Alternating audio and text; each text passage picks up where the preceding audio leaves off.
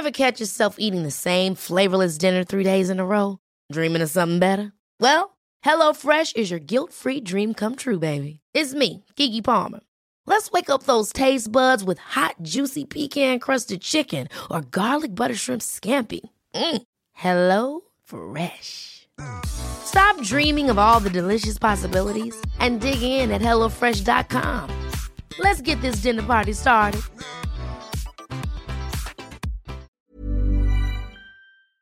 Esta es una presentación de Heraldo Media Group.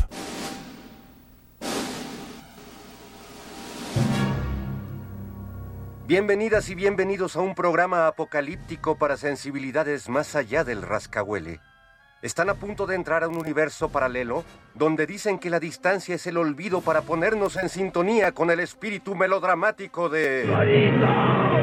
Pepe el Toro es inocente con Jairo Calixto Albarrán y Fernando Rivera Calderón. Pepe el Toro es inocente.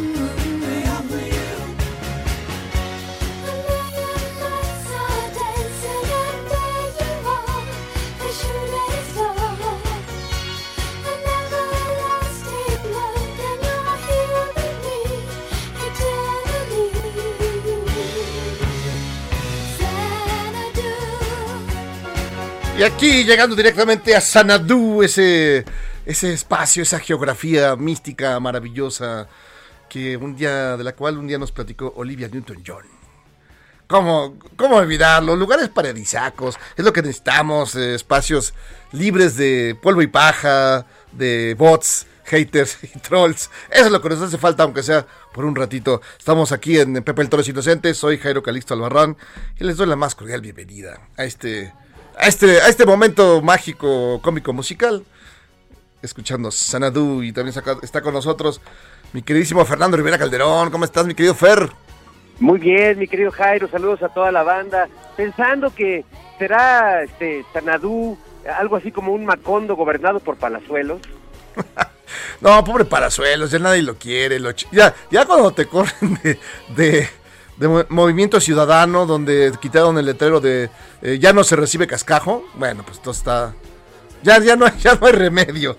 Oye, pero no es justo, porque aceptaron a Samuel García y a Marianita Fosfofosfo. ¿Qué, ¿Qué tiene él que no tenga Palazuelos? No, bueno, pues qué sé yo, a lo mejor este.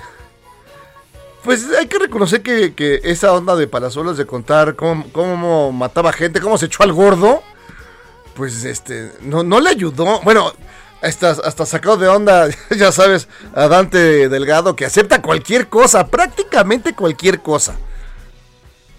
Sí, no, no, es, es, es algo insólito. Este, bueno, pues es, es normal que Palazuelos se sorprenda, pues en México, este, eh, matar, echarte a dos tipos es como lo más, este, son como nuestros usos y costumbres, ¿no? Sí, mira, aquí tenemos una- una- un momento de, de Palazuelos. A ver, A ver. escuchémoslo. ¿Cómo ser un mi rey ejemplar? Empecemos por no llamar mucho la atención. Mantemos- mantengamos el, el bajo perfil. No, pues no, no le salió, es que eh, como buen diamante, pues es brillante, man. No, Sí. no, no hay manera de no verlo. No hay manera de no verlo, y menos con ese color eh, anaranjado que tiene. Es, decir, eh, eh, lo que sigue ya es radioactivo. Oye, pero ¿a poco tú crees que ya esto es el final de esa historia, Jairo? ¿No crees que otro partido todavía más chafa que, que el de Dante Delgado lo pueda acoger o que él mismo se lance como candidato independiente, a lo mejor por el PRI, o Sí. no sé, yo, yo, yo todavía le veo futuro a ese muchacho. Sí, creo que Claudio 3X González lo quiere contratar para dar shows, amenizar las fiestas del Prianchu, De sus niños, de sus niños de- del Ku Klux Pan y del Pricámbrico temprano, ya sabes. Creo que lo quiere contratar y quizá alguna de alguna vez pues ya le den pues, alguna una diputación, alguna cosilla. Porque pues, algo, algo, no, un no, premio no. de consolación como en Chabelo para que pues, no sea tan triste su, su desenlace. Sí, pero fíjate que, que sí me, me gustó eh, su posición del, del señor Diamante Negro, porque él dice que, ok, ya, me echaron. Bueno, más bien, yo me fui, yo me quise ir. ya sabes, él alegó que él fue el que se fue, no, lo echaron. Pero que sí, ya tiene apuntado en su lista negra a los que le hicieron daño y que los va a demandar y los va a meter al tambo, porque ya sabes, él sí sabe de, del Estado de Derecho. No, pues él con sus conocimientos jurídicos, este, la verdad puede hacer mucho y además ahora sí va a tener tiempo para dedicarse, pues, este, de, de, de tiempo completo a la venganza, que tú sabes que es un oficio, Jairo, y aunque es un plato que se come frío, este, pues de todas formas eh, requiere requiere voluntad, requiere dedicación. Hay grandes vengativos en la historia de México, hay grandes venganzas y yo creo que Palazuelos se puede abocar a eso en cuerpo y alma. Sí, esperemos que seamos los últimos de la fila, mi Fer. Sí, caray, porque sí, sí, sí me queda claro que allí estamos, tú, tú, Jairo y yo. Yo creo que tú primero, la verdad. No, bueno, ya ves que, ya ves que luego te dan trato VIP. Sí, a mí ya sabes, sus, sus trolls, sus... bueno, Te es que... quieren, Jairo, te quieren, te valoran, te Sí, respetan. no, no, yo sé, porque yo en el fondo, eh, detrás de, de todo gran rencor, hay un, hay un gran amor escondido. Claro, pregúntale a Loret y, y a Andrés Manuel. Sí, yo insisto que se tomen una terapia de pareja. Y, y si invitan a Carmen, pues que se junten todos ahí, platicar sus cosas. Y, y, eh, y al calor del, al calor del, del sudor y las lágrimas, pues algo, algo bueno saldrá. Pues mira, una terapia de pareja, un temazcal, este, que, que los lleven, a, pues no sé, a, a jugar boliche, algo que, que los haga despejar sus mentes y, Sí. y ver que la vida es más que rencillas pasajeras, Jairo. La vida es tan corta, es tan breve, es, es nuestro paso por esta tierra. Ya lo decía el poeta Nezahualcóyotl. No, que aunque sea de aunque sea de oro se rompe, aunque sea de jade se quiebra, aunque aunque sea de latinos, este, pues este, todo por servir se acaba, Jairo. Sí, pues es que es eso, porque mira, además ya va a estar, ya viene la guerra en Ucrania, entonces está muy cerca, ya, pues ¿para qué nos preocupamos de nada? Ya tarde o temprano nos llegarán las matrioshkas en forma de, de, de- de bombas molotov, ya nos caerá el Ochichornia, nos caerá el Dasvidania, el Dasvidania, y eh, hasta no verte Dasvidania, Monamur, entonces ya te, pues ya, ¿qué, qué nos preocupamos? A ver, ya, ya que ya, ya no hay nada que hacer. Ya, ya dijo Biden que, que Putin está decidido. Oye, entonces Ucrania tampoco es como Xanadu. Tampoco es como Uc- Ucrania. Pues es que esos ucranianos son tremendos. Y no, no, no alcanzaron a, a entender lo que es alejarse de la madre Rusia. Oye, son peores allá en Doha, en, en Qatar. No allá me ya ves. A, a esta compatriota Paola que por tener relaciones fuera del matrimonio ya me la iban a encerrar y a darle este 100 azotes en, en público y unos castigos que hacen ver a Gilberto Lozano como un hombre moderno. No, hombre, a los de frena los hace ver modernos. Fíjate, 100 azotes y, y 7 años eh, de tambo y todo lo demás. Y además, fíjate que la historia es terrible porque ella, bueno, lo que cuenta ella es que pues hubo una violación y que ella fue a, la- a las autoridades. Como es un país pues más o menos machista, más o menos, Más o menos, sí. entonces, sí, pues este. Le, le dieron la vuelta al, al asunto y terminó prácticamente que ella había violado a los violadores, prácticamente ella los había sometido a sus a, a los placeres este incomprendidos. Y entonces ella huyó, güey, afortunadamente alcanzó a escapar, pero 100 azotes son un chorro. Eh, Arriba de- No. Sí, aquí cuando muchos decimos no te azotes que hay chayotes, pero ya 100 azotes sí está, sí está muy bravo. No, muy azotados. Y yo pensé que esa cosa de voltearte el caso y, y que el que denuncia termine siendo el acusado solo pasaba en México, Jairo, y, Sí. y veo que no, que esta práctica este judicial pues se, se ha propagado por todo el mundo. Incluso en países tan modernos para unas cosas, este, como allá en Dubái, ¿verdad?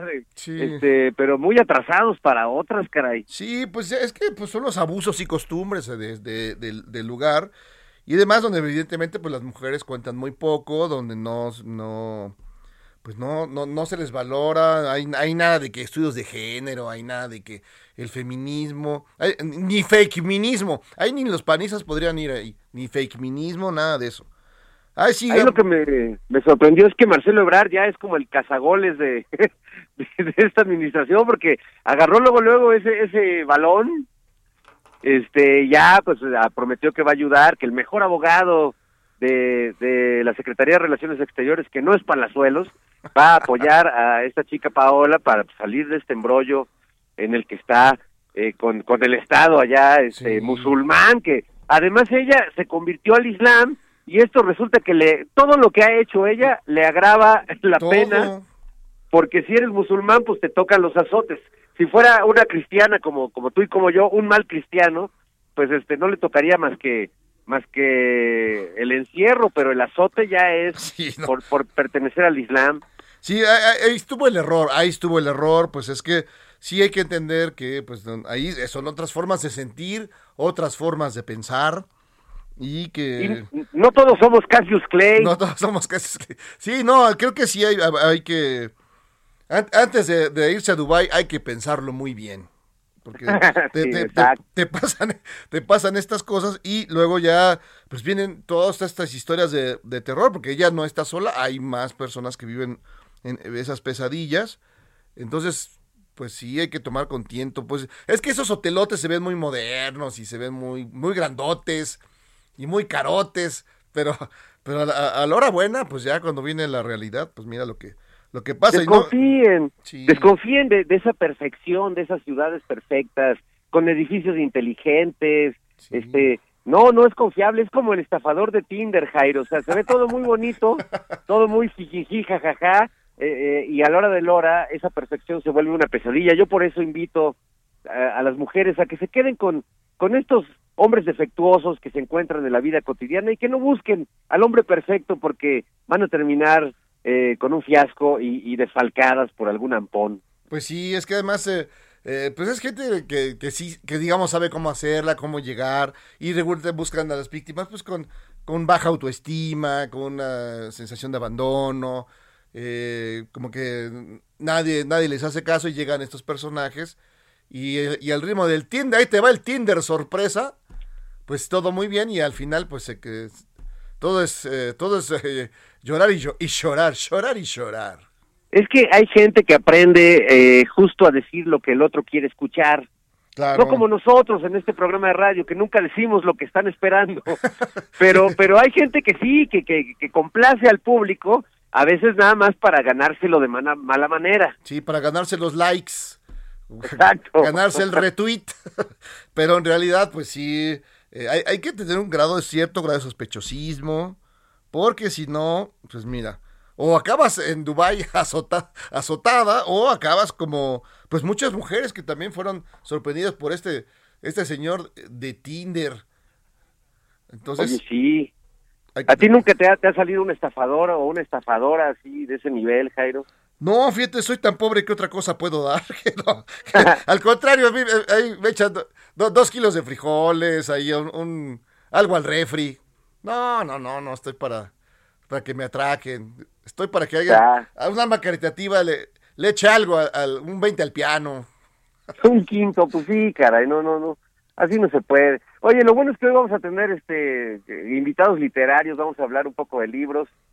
Ya ahí, ahí le decimos a nuestro señor productor que vaya vaya buscándonos a nuestro primer ya invitado está. para Ya Ah, está, ya está en la ya, ya está en la línea, ya está con nosotros eh, Javier Prado Galán, que es... eh, eh, Maestro. sí, Javier, ¿cómo estás? Un abrazo. Muy bien, Jairo y Fernando, un abrazo. Sí, aquí este...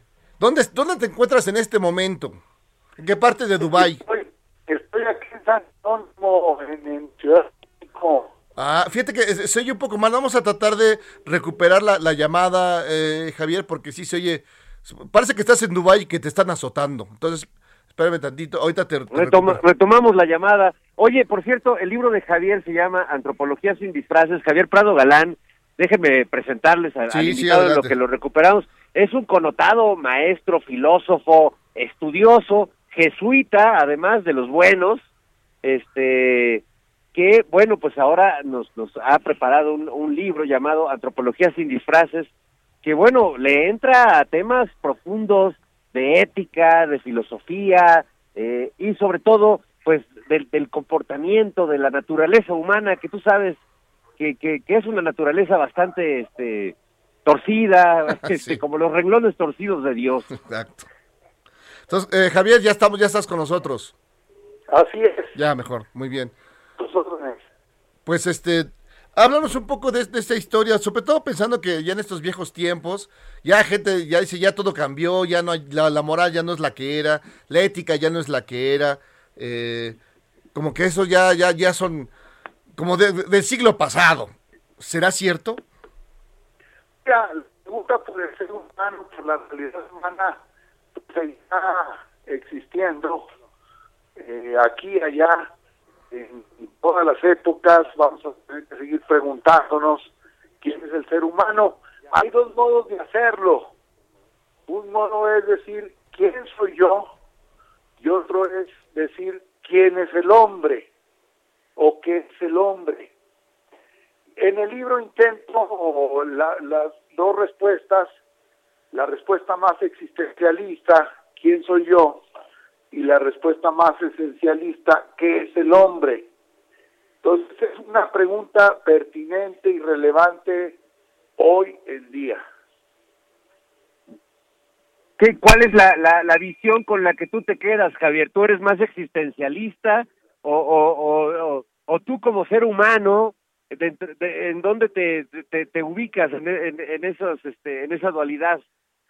Mira, es muy buena pregunta. Yo, yo trato de desmarcarme un tanto de las definiciones clásicas del hombre como animal racional y buscar otro tipo de, vamos a decir, de perspectiva sobre qué es el hombre, eh, de rescatar este aspecto más, eh, vamos a decir, eh, emotivo, emocional, pensar más que en un dualismo alma-cuerpo, en una unidad eh, psicoorgánica, eh, lo que somos, etcétera, y no quedarnos en pues las visiones clásicas, las visiones clásicas ustedes saben que son tradicionalmente el hombre como animal racional, el hombre, bueno, la visión teológica como criatura divina, como hijo de Dios, y finalmente esta visión del siglo XIX de Darwin, el hombre como animal evolucionado. Intentar eh, ir más allá de lo que se ha dicho de manera, vamos a decir, tradicional y clásica. En ese sentido, Javier, fíjate que ahora mismo hay un debate sobre temas de, pues, eh, digamos, de moral, moral pública, de temas de, de pues, ¿cómo, cómo- de, todo esto que estás hablando, sobre todo pensando, por ejemplo, ahora que con las redes sociales y demás, hay una serie de disfraces, ¿no? De gente que dice cosas terribles porque utiliza eh, bots o utiliza herramientas, algoritmos que los disfraza, la gente ya no presenta. Antes por lo menos te insultaban a la cara y ahora se recurren a este tipo de artimañas. ¿Tú cómo ves esto? ¿Cómo, ¿Cómo cambia tu visión a partir del uso de estos de este tipo de tecnologías?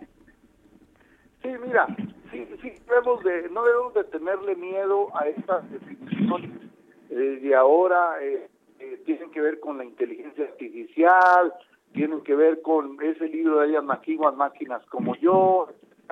Digo, debemos de abrirnos un poquito a esas interpelaciones, pero no, no debemos de, de- de soslayar que el ser humano tiene una riqueza, eh, pues que no acabamos nosotros de explorar no acabamos de explorar. Ahí en el libro yo, por ejemplo, hablo de una antropología clásica de Max Scheller, de una antropología de Carlos Marx, de una antropología de Mounier, y trato de rescatar este sentido del ser humano como persona. Es fundamental, persona y realización. Ya lo decía hace unos días en la en la estación esta 620 de la cadena Raza, yo hablaba de la importancia de rescatar estos eh, rasgos que las antropologías tradicionales han soterrado. Sí, y en, esa parte que, que mencionas, entonces, eh, ¿cómo, digamos, el que recibe este tipo de, de ataques, digámosle, eh, que no que están muy lejanos de la ética y demás, ¿cómo, cómo poder eh, sobrepasar esta serie de circunstancias que ya no tienen rostro, que son pues a- avatares, a veces hasta sin imágenes, pero que traen eh, pues insultos y ataques muy muy tremendos. ¿Cómo, cómo puede alguien contrarrestar esta esta esta andanada de, de, cosas terribles? Mira, eh, eh, es importante lo que dices, porque finalmente somos diálogo, somos diálogo. Y, y- debemos de entrar en la esfera, vamos, de, de la que hablaba de alguna manera Hegel del reconocimiento, el reconocimiento del otro. No, el reconocimiento en el otro, que es más que el reconocimiento del otro, porque el reconocimiento del otro es violento y el reconocimiento en el otro es comunicativo, horizontal. Eh, eh, lo- lo- logramos eh, de alguna manera el, el- el- utopía, el desider- desideratum de la humanización, eh, con ese diálogo. Entonces necesitamos, y en el libro yo trato de rescatar estas perspectivas, no solo de Martin Buber, porque todo el mundo como lugar común recurre al, al judío Martin Buber para hablar del diálogo. El diálogo va más allá, porque de hecho eh, desde Feuerbach y desde Hegel se habló del reconocimiento en el otro. Es, es increíble esto que estás planteando, Javier. ¿Dónde podemos conseguir tu libro? Eh, cuéntanos si lo vas a presentar próximamente. Y, y yo aprovecho para mandarle un saludo a tu también, eh, a tu hermano, también escritor, también eh, poeta, Gilberto Prado Galán. Pero cuéntanos, Javier, este, ¿dónde podemos conseguir este libro? Mira, eh, el libro está, por fortuna, en algunas de las librerías importantes de aquí del país. eh, no quiero de, de, a ninguna, pero sé que está en Gandhi, que está en Sótano, sé que está en Péndulo, eh, en fin. Eh, lo publica Arteletra Colofón. Colofón es una editorial y una distribuidora importante. eh, pues, pues hace un servicio realmente a la cultura eh, pues loable. Entonces ahí lo, encontramos. Eh, Gilberto Prado, aquí está frente a mí, es un personaje que siempre está, eh, siempre está eh, apoyando y también está Alberto Montoya, un hombre que lucha porque la situación en este país cambie y sea más positiva para las mayorías desposeídas. Pues muy bien, Javier. Oye, mil gracias por haber pasado por acá en Pepe el Toro es Inocente y compartir con nosotros eh, tu libro y que pronto haya este, que muchos lectores que entiendan cuáles son tus propuestas, cuáles son tus, tus percepciones. Yo creo que son muy importantes, muy interesantes. Un abrazo, saludos a, a Gil. Muchas gracias, Fernando. Muchas gracias, Cairo. Éxito. Adelante. Muchas gracias. Gracias, Javier Prado Galán. No se pierdan este libro, Antropología sin disfraces, ya disponible en su librería de confianza. Así es, mi querido. Mi querido fíjate que ya vi este la el tweet de, de Marcelo Ebrard, que ya se eh, este, contactó con esta, con esta chica Paola y demás. A mí me da miedo que los, que los abogados de Dubái tengan a, a gente del tipo de Copelas o Cuello Trejo, que son los que le dan la vuelta al- a las situaciones. Y si no le dan la vuelta, te desaparecen, Jairo. Sí, ah, algo puede ser. Yo creo que son por, por ese estilacho. Sí, este, pues ya, ya casi vamos a, a hacer un pequeño, un pequeño corte. Bueno, queda un minuto y medio. ¿Qué harías en un minuto y medio, Fer? Dime. Pues pongamos, este, mira, yo, yo en un minuto y medio soy capaz de muchas cosas, pero no les voy a presumir aquí porque no vayan a pensar más. Pero, este, vamos a una canción, si te parece. Sí, este, pues ahí tenemos una que eh, recuperé porque me entró la nostalgia de los Smashing Pumpkins. ¿Qué te parece? 1979. ¿Qué es ese en 1979, Fer? Ah, era, era un chamaco feliz e indocumentado y además es un rolón. Vamos a escuchar a, las calabazas aplastadas que van a venir a México. Eso. Sale, regresamos aquí a Pepe el Tres Inocente. No se lo pierda.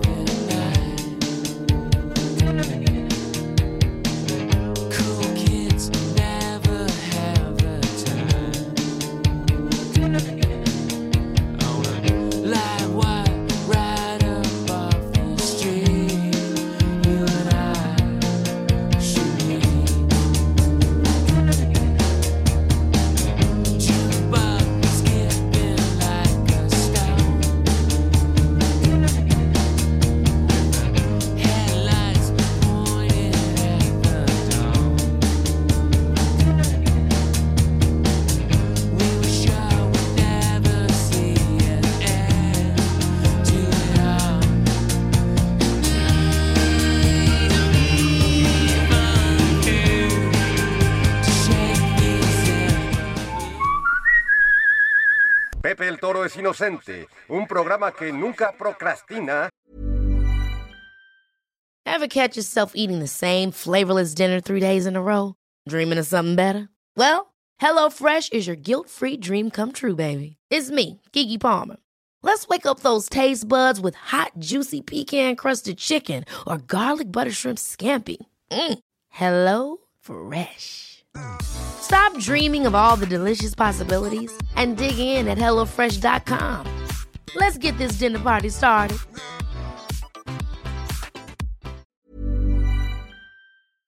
a pesar de lo que dicen. to be true. Uh, can't take my eyes off of you. Uh, you be like heaven to touch. Uh, I wanna hold you so much.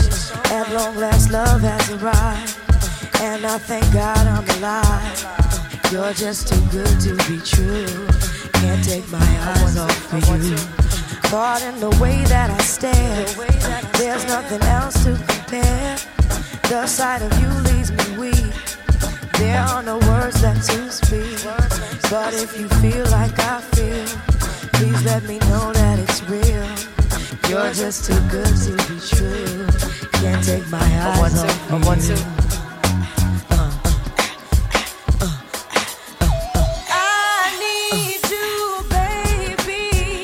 Así, así, así, amigos, regresamos a Pepe el Tres Inocente.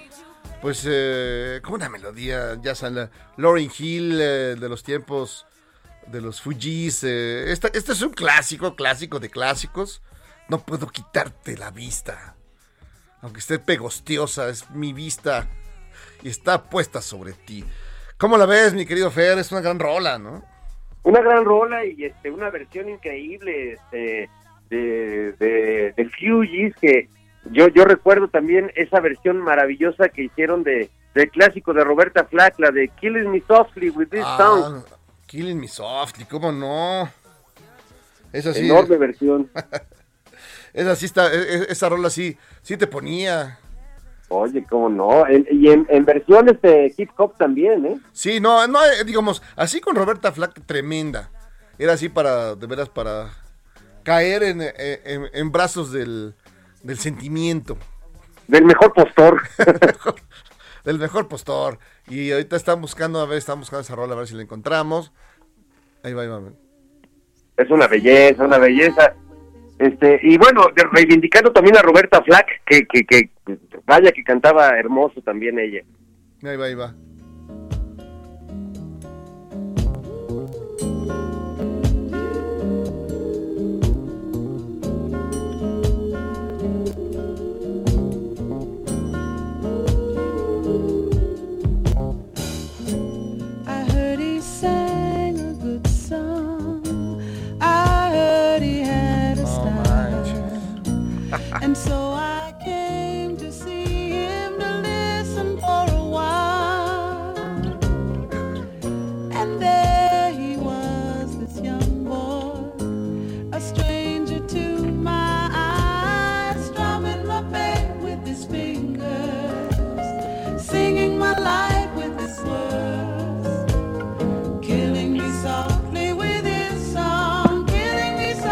Mátame de a poquito, chi. No, no, una belleza. No, gran rola, gran rola, gran rola, cómo no, cómo no. Con esas rolas las pones ahí en Ucrania y se bajan las tensiones. Estoy seguro. La soldadesca No, se pues- abrazaría. Pones una de esas canciones en Doha este, y también te dan de azotes ahí. Híjole. No, sí está, sí, sí está muy, muy bravo, muy bravo por, por esos, por esos eh, santos lugares. Y estamos este, buscando ahorita nuestra, nuestra próxima invitada, que es doña Laura Lazo, una gran escritora, distinguida, pues distinguida en muchos sentidos, ¿no, mi Fer? Norma Lazo, este, con quien vamos a platicar en unos instantes sobre su nueva novela, su libro, La banalidad de los hombres crueles, pues es una escritora, fíjate que eh, una, creo que una gran escritora que nos ha regalado varias obras, desde cuentos, novelas, pero que siempre se ha mantenido muy alejada de los grupos culturales, de, de las cúpulas ahí de la cultura. Ella, como buena escritora, pues haciendo su chamba en solitario, pero siempre mm, de entregándonos trabajos pues con mucha calidad y cada vez con, con una madurez, digamos, literaria, pues eh, que yo celebro, porque bueno, ya llevamos muchos años leyéndonos recíprocamente. Jairo Norma, pues ya, ya este, tiene, tiene un buen rato regalándonos buenas obras literarias. Sí, no, hace un gran, un gran trabajo, un gran trabajo, doña eh, eh, la señora Lazo. Sí, me, va, me va a golpear por decir eso. No, no, no, mi querida Norma, que es una gran escritora. Además, el título creo que viene, parece que está, que está escrito en Doha, La banalidad de los hombres crueles. Oye, el título es demoledor, la verdad. Sí. Este, y es, es una historia como, como suelen ser las historias de Norma, que a veces pues eh, coquetea con, con el terror, coquetea con el, con el suspenso, pero en realidad sus relatos pues siempre eh, tienen un, un detalle perturbador, transgresor, que, que deja, que sacude al lector eh, como si el libro fuera capaz de darte una cachetada este, mientras lo estás leyendo, ¿no? Sí, no, es, es muy brava, es muy brava. Este, no sé si alguna vez podría ser una versión de, de esto de la banalidad de las mujeres crueles, pensando, estoy pensando en Lili Telles, no sé por qué me acordé de ella, que, que ella ya quiere, ya quiere ser la señora presidenta, que e- e- ella ya se siente más, más bonita que ninguna, más que se siente muy, muy. Quiere ser la favorita del profesor. la favorita de- del profesor, y tristemente pues tiene COVID. Entonces el, Sí, caray. ya, el- ya el este, COVID ya se quejó. Sí, pues, que, que, que se me hace muy loco que justo a muchos personajes de la política les da COVID justo después de aventarse sus frases más, más lapidarias y, Sí. o sea, justo Lili nos, nos avisa que, que este, el presidente le debe mucho, que va a meter a Gatela a la cárcel y que ella quiere ser presidenta y tómala. Le llega el bicho. Sí, qué casualidad. Te, tira la piedra eh, y espera el fin de- el viernes, fin de semana y demás. Oye, pues está con nosotros Norma Lazo. Mi querida Norma, bienvenida aquí a Pepe el Toro es Inocente. Hola, Norma. Hola, hola queridos, ¿cómo están? Pues acá. Bien, con el, con el gusto de, de saber de ti y bueno, pues aquí platicando un poco de tu nuevo libro, Norma, La banalidad de los hombres crueles, editado por Lumen, eh, pues y, varias historias que se van que se van haciendo una. Cuéntanos un poquito de del origen de, de este nuevo libro tuyo, Norma. Pues mira, esta, esta novela surge cuando yo estaba trabajando un libro de ensayo que se llama Las siete virtudes contemporáneas y estaba yo jugando como para proponer siete virtudes para como alivianar la convivencia entre entre las comu- en la comunidad y lo que yo hacía es tomar una virtud y comentarla con una obra estética, ya fuera una novela, una pintura, una instalación. Y la virtud de la hospitalidad la, la comenté con la película de Kurosawa que se llama Der Susala. Y la película a mí me encanta, me parece bellísima y a partir de ahí como que me clavé en esa historia, me clavé en los personajes, quise saber más del capitán Arseniev, que es el que escribió el libro, que luego hizo película Kurosawa, y una cosa fue llevando a la otra. Así. Es increíble porque recuerdo cuando publicaste este libro, eh, tu libro de ensayos, que, que además es un, es un libro genial, Las siete virtudes contemporáneas, justo me, me platicabas de la historia de Kurosawa, que, que es tremenda porque él ya se había prácticamente retirado del cine, no le había ido bien y bueno, pues ahí por ciertas eh, cuestiones del destino conoce a, a algún personaje que le hace pues retomar el, el camino y con un proyecto increíble. Tú un poco a partir de esa historia tomaste, digamos, ot- otra arista para, para generar este libro. Sí, porque fíjate que, digo, al menos así me gusta pensarlo. eh, la, la historia de Der Susala y Vladimir Arseniev, que son los nombres reales de, de dos de los personajes, eh, es una historia de hospitalidad entre extraños, entre desconocidos, ¿no? Que esa es la verdadera hospitalidad, porque entre conocidos y con la gente con la que congeniamos y nos identificamos es más fácil, ¿no? Y ellos completamente extraños y diferentes eh, se brindan hospitalidad uno al otro. Y, y quise pensarlo, lo pensé en cierta manera, si tú quieres, muy romántica, de que de alguna manera esa hospitalidad se había extendido a Kurosawa, porque Kurosawa ya había perdido su carrera, él se sentía completamente acabado, de hecho intentó suicidarse, eh, y estaba ya haciendo comerciales de whisky. Por ahí todavía en, en YouTube puedes encontrarte un comercial de whisky, si no mal recuerdo, creo que dirigido por Ford Coppola. No me digas. Sí, sí, sí. Maldito, maldito capitalismo. O- Oye, pero, a ver, pero ahorita digamos ahí este, en, público que nos escucha, hay, según yo, hay mucho millennial. A pesar de los ruquenials que somos, Fer y yo, hay mucho millennial. Cuéntales, ¿quién es Akira Kurosawa? ¿Por qué tendrían que, que, que- que decirles algo ese nombre?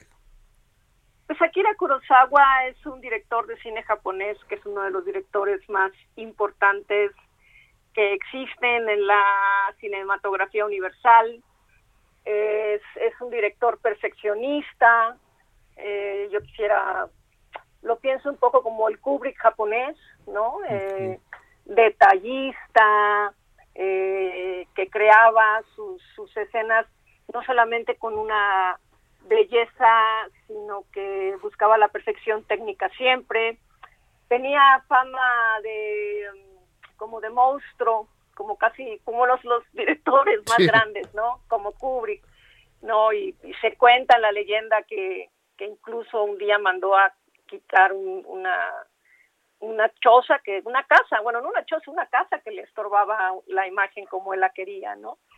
De estos artistas completamente excepcionales y bueno, si quieren eh, iniciarse con Kurosawa para saber quién es, pues yo les recomiendo la película del que más le gusta, que es Rashomon, Claro. o Los Siete Samuráis. Los famosos siete samuráis. Oye, ahora que hablabas de la hospitalidad, eh, me acordé de otro libro que habla de la hospitalidad, pero desde una perspectiva muy, un poco más perversilla, que es este texto de Roberto esta noche o Las leyes de la hospitalidad de Pierre Klosowski. Pero en este caso, este, creo que tú hablas de una hospitalidad mucho más empática y, humana, ¿no? Eh, ¿cómo, ¿Cómo ves esto? No, obviamente yo hablo de una hospitalidad que, que roza la empatía. Es que mira, la, la hospitalidad es una es una virtud que, por ejemplo, los griegos eh, practicaban y la consideraban la virtud de las virtudes. La verdadera hospitalidad generalmente es con el extraño, con el enemigo. No, de hecho se hacía como una especie de de paz y, parteaguas cuando habían prisioneros. Claro, esa hospitalidad no se extendía a los esclavos, ¿no? Porque, pues, como sabemos, en los griegos tenían esclavos. Pero, por ejemplo, entre guerreros, entre soldados, había esa hospitalidad. Y también es una hospitalidad que se le daba al extranjero. De hecho, en la Odisea, si no, no mal recuerdo, creo que sí es en la Odisea, en la que Ay, ya no recuerdo, no recuerdo qué personaje se disfraza de mendigo, pues, pues Ulises, es Ulises, si no mal recuerdo, se disfraza de mendigo y, y es donde queda ahí completamente eh, expuesto a la hospitalidad del griego, ¿no? Sin saber qué es el héroe. Igual ya estoy tergiversando medio la historia, perdónenme si tergiversé nombres, pero pero está en la en la Odisea, si no me recuerdo, ¿no? Entonces, es es la virtud hacia el extraño, hacia el extranjero, hacia el migrante, ¿no? Básicamente esa es la hospitalidad a la que me refiero. En, en el caso de la novela, que está tomado de la película Kurosawa, pues son es un nómada completamente con, con la sabiduría que te da vivir en el bosque y vivir de la casa, que conoce un hombre ilustrado, militar, eh, con ambiciones literarias, etnógrafo, y, y hacen una amistad maravillosa, ¿no? Y es, es como muy conmovedor, que al menos lo es para mí, que se pueda ver detrás de esas vestiduras que, que, que los- nos diferencian de los demás, ¿no? Que eso es como lo más lindo de la hospitalidad. Ahora, no, ahí lo- sí, no, adelante, Lo interesante, perdón, este, Norma, eh, en tu caso es que preparas de algún modo a tus personajes eh, y los pasas por, por, por la experiencia de la tragedia o, por, o, los dejas, digamos, en un estado como de, de cierta vulnerabilidad para que puedan emerger justo es- esta, pues estas historias y estas emociones o esta hospitalidad, esta empatía de, de la que hablas, pero sí como que llevas a los personajes a un punto en el que quizás estando tan vulnerables no no no tienen demasiada opción, ¿no? No no sé cómo cómo ves esto. Es que no, no es tener opción o no tenerla. O sea, yo creo que un gesto hospitalario lo recibes en el metro, mano. O sea, Claro. cuando una, eh, de repente cuando una mujer le da el asiento a una mujer embarazada, por ejemplo, o a un hombre mayor, o cuando un joven le cede el, el asiento igualmente a alguien que ve que va con muletas o que tiene, eso es hospitalidad, es, es la gente que, que va en el metro o que va en el metrobús no se conoce. Y tampoco es que estén en un estado de tremenda vulnera- vulnerabilidad, ¿no? Eh, encontrarte una cartera donde viene la dirección de, de quien la perdió, como alguna vez le pasó a una expareja mía, y que, y que encuentres tu cartera en la recepción del edificio donde vives porque el güey la fue a dejar porque estaba la dirección en el IFE y el güey no se quedó para recibir nada de recompensa. Eso es hospitalidad. Y, por ejemplo, no, no, por ejemplo, te, te voy a contar rápidamente. Uno de mis tíos lo que hacía, se subía, se subía al camión, veía que una señora venía cargando bolsas y había un tipo dormido en el asiento, entonces despertaba al señor del dormido, le decía, oiga, ceda el- el- el- el asiento a la señora. Y no quería, y mi tío le daba tres guamazos, lo echaba del camión y ya sentaba a la señora. ¿Eso se toma como hospitalidad o no? De, tergiversar las cosas. Pues no, no creo. Pero es, histo- es historia real, pues eso, entonces... No, y está bien, yo estoy, yo estoy con tu tío. Creo que, creo que el tío de Jairo te da para otra historia. Sí, no, no, mi tío, es, es hospitalario a su manera. Sí, eso veo, eso veo. Oye, pero este, el título me desconcierta un poco. Es decir, yo cuando ves el título uno cree que va a encontrar historias sobre, pues, sobre eh, hombres, eh, pues, crueles que hacen eh, cosas terribles, y, pero que su, su, su crueldad tiene un grado de banalidad, no está sustentada, es, este, es frágil. Y entonces, eh, el título me desconcierta un poco. ¿Por, por qué lo pusiste Más así? música. La, la, el título de la novela viene de la frase de Ana Arendt eh, Ah, cuando cuando hizo la cuando cubrió el juicio en Jerusalén de Eichmann. Ok, sí, sí, sí. eh, de ahí de ahí lo, tom- lo, lo tomé y, y finalmente porque siento como estos eh, estoy completamente de acuerdo en la frase de ella yo creo que es muy acertada y muy lúcida aunque mucha gente dice que no que que, que por el contrario justifica eh, los hechos de los nazis yo creo que es muy lúcido poder ver que esa semilla de crueldad puede estar en cualquiera y, y- falta un asno que, que los este que los aliente y que los aupe y que les, les señale un supuesto, eh, ya sea un grupo étnico o, de ideología distinta o algo como el, el que nos causa los problemas, para que la gente se, se vuelque a hacer esas barbaridades, ¿no? Y lo, lo vimos hace poco en este en Estados Unidos, ¿no? En la Casa Blanca. ¿Verdad que Eh, sí? um, entonces, eh, para mí es como, como, como, como muy importante ese mensaje que dejó ahí Arendt. Y, y de ahí viene, viene el título, ¿no? Porque finalmente la crueldad con la que te vas a encontrar en la novela, pues es completamente banal, ¿no? Es este, el de los militares que abusan de las mujeres, eh, de los tipos que, que, violan y asesinan por la diferencia a otras mujeres y a un, a un chico transgénero, pues es ba- banalidad pura. Es, es de verdad que es este la banalidad del mal, como, como bien apuntó Ana Arendt. Hijo, qué tremendo. Oye, Norma, eh, ¿cuándo vas a presentar tu libro? Ya el libro ya se encuentra en, en las librerías, ¿vas a hacer alguna presentación este eh, en vivo o virtual? Cuéntanos un poquito. Pues mira, el libro ya está en todas las librerías, lo consigues, eh, la consiguen en librerías y también este electrónico. Eh, también está en tiendas este por internet, ya sabes las las clásicas de libros. Y vamos a hacer una presentación el primero de marzo a las 19 horas y va a ser vía digital en la eh, página del el Facebook Live de Librería Gandhi y en la presentación me acompañarán Rafa Pérez Gay y Bernardo Fernández, el BEF. El querido Beth. Ah, Así es. Muy bien, pues ahí estaremos. Ahí, ahí nos sumaremos a esa presentación, mi querida Norma. Ay, como me siempre. encantaría. este, yo ya sabes que, que, que te, te admiramos, te leemos, este, vamos viendo como esa, pues e- esa evolución o ese desarrollo de, de tu de tu literatura, de tus pasiones, de tus obsesiones y la verdad yo siempre lo, lo celebro mucho cuando cuando hay un nuevo libro tuyo, Norma, así que pues te mando un abrazo y espero que, que le vaya muy bien este libro y que vengan muchos más. Supongo que debes estar trabajando como en varias pistas al mismo tiempo, ¿no? Sí, sí, estoy con otra, con otra novela, una novela negra, eh, inspirada en unos personajes del Servicio Secreto Mexicano, en la década de los 40, y este y escribiendo guiones para series. Ah, ¿como cuál? Todavía no sale, creo que no puedo Ah, ok. spoilear. Está- hay contratos de confidencialidad. Está, está en el regreso de Juego de Tronos.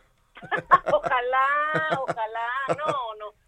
No, Se me hace que- ya les, les me hace que avisaré es la- cuando está. ¿Eh? ¿No será la serie de- del romance del Bester Gordillo? 40 y 20, no, ya es como 80 No, y 20. 80 y 20. Muchísimas No, pues, gracias, muy- ma, te mandamos un gran abrazo y mucha suerte. Un abrazo a los dos, gracias por el espacio.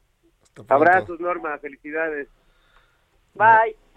Sí, Bye. pues así- está. Pues, La banalidad de la crueldad, fíjate que yo creo que lo voy a aplicar a, a mucha gente que cono- mucha gente que conozco que tiene esa habilidad.